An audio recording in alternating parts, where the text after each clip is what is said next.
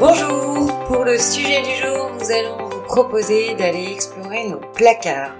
On va s'intéresser à nos produits de toutes sortes, pour euh, tant la cuisine que la salle de bain et l'autre. Et on va parler plus spécifiquement des éco-recharges. Est-il bien nécessaire de jeter nos bidons de lessive quand ils sont vides? Il est bien sûr plus simple et efficace de conserver ces bidons, c'est aussi bien sûr moins polluant, et de les remplir à nouveau. Alors pour cela, il existe bien sûr des éco-recharges qui sont une excellente alternative. Malheureusement, pas toujours vraiment plus avantageuse d'un point de vue financier, mais néanmoins avec un impact écologique bien meilleur. Elles nécessitent moins de matières premières et moins d'énergie pour les produire, et de plus, elles prennent moins de place et sont plus légères pour nous à transporter.